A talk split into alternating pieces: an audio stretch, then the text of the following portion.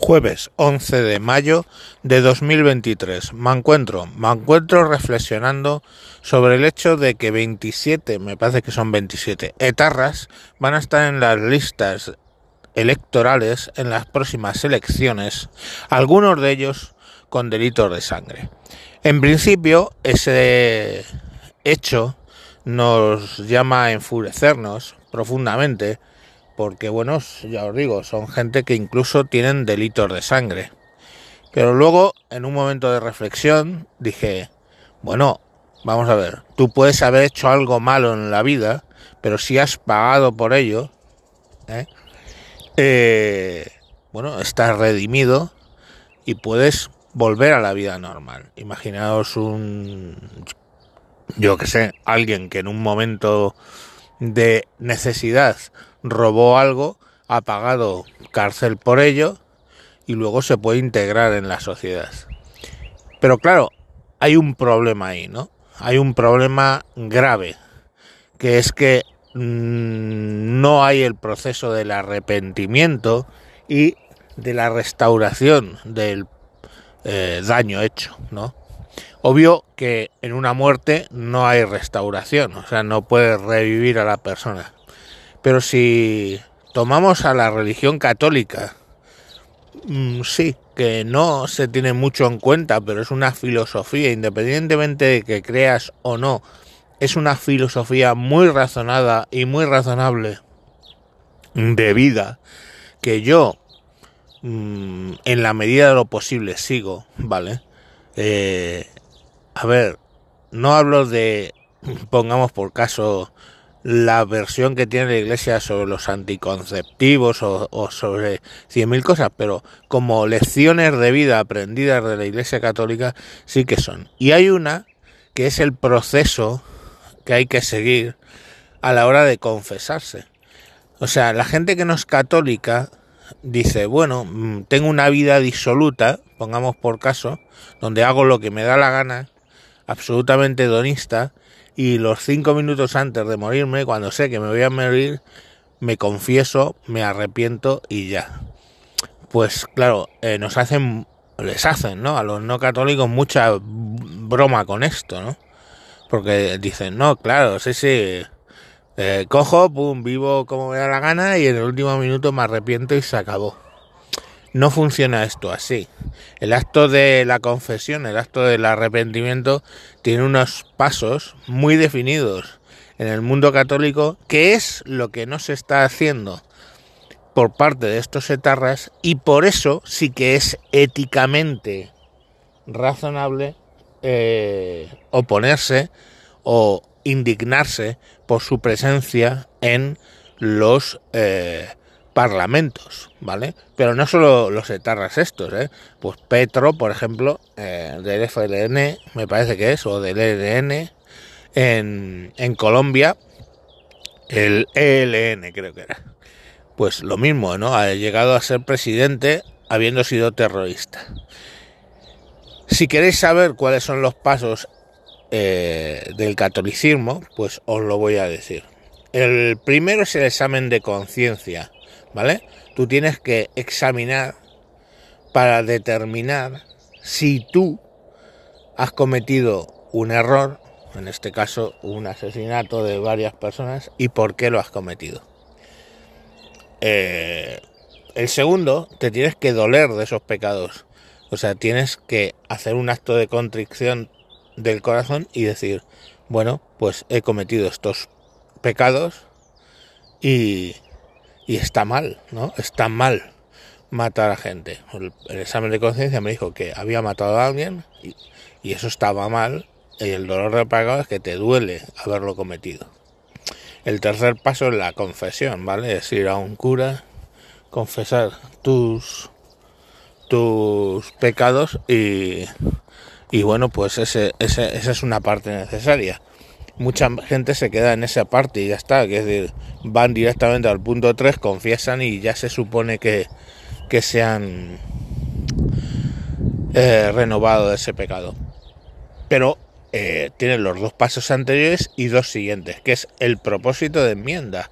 O sea, yo he cometido un asesinato, pero me propongo que no lo voy a volver a cometer eh, y, y tengo ese firme propósito de no volverlo a cometer. Y el último paso, que sería cumplir la penitencia. Podemos entender que eso, en el caso del asesinato, es simple y llanamente eh, pues eh, cumplir la sentencia, ¿no? Los 20 años que te hayan caído o lo que sea. Pero no es solo eso. Cumplir la penitencia es pagar con buenas obras tus pecados. O sea, que tu vida, a partir de ese punto, sea ejemplar y ayudes a la parte que ha sufrido, ¿vale? Esa pérdida, o a gente que esté en situación similar, a que sus vidas sean mejor. O sea, hacer una auténtica penitencia en el sentido, en ese sentido.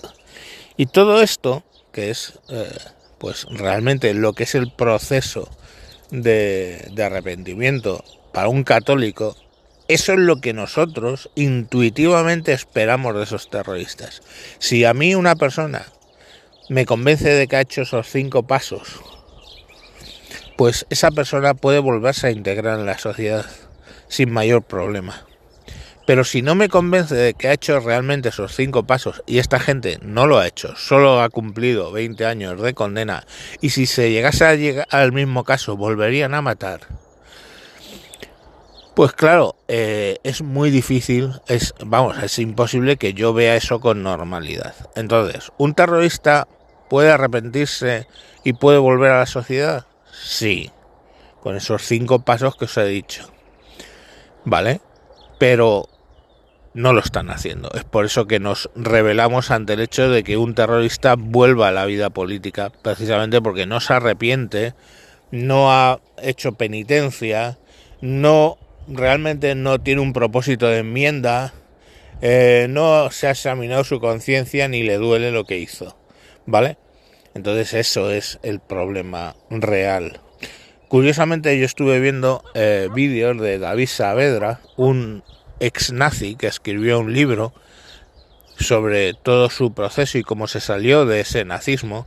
Este tío es un absoluto radical. Fijaros que tenía un gran tiene un gran tatuaje de Rudolf Hess en la espalda, ¿no? Pero ves el proceso que escribió el libro, cómo se arrepintió, cómo de hecho estuvo a punto de suicidarse cuando vio la enormidad de los delitos y de la el, el, el error ideológico en el que él vivía, pues estuvo a punto de, de suicidarse.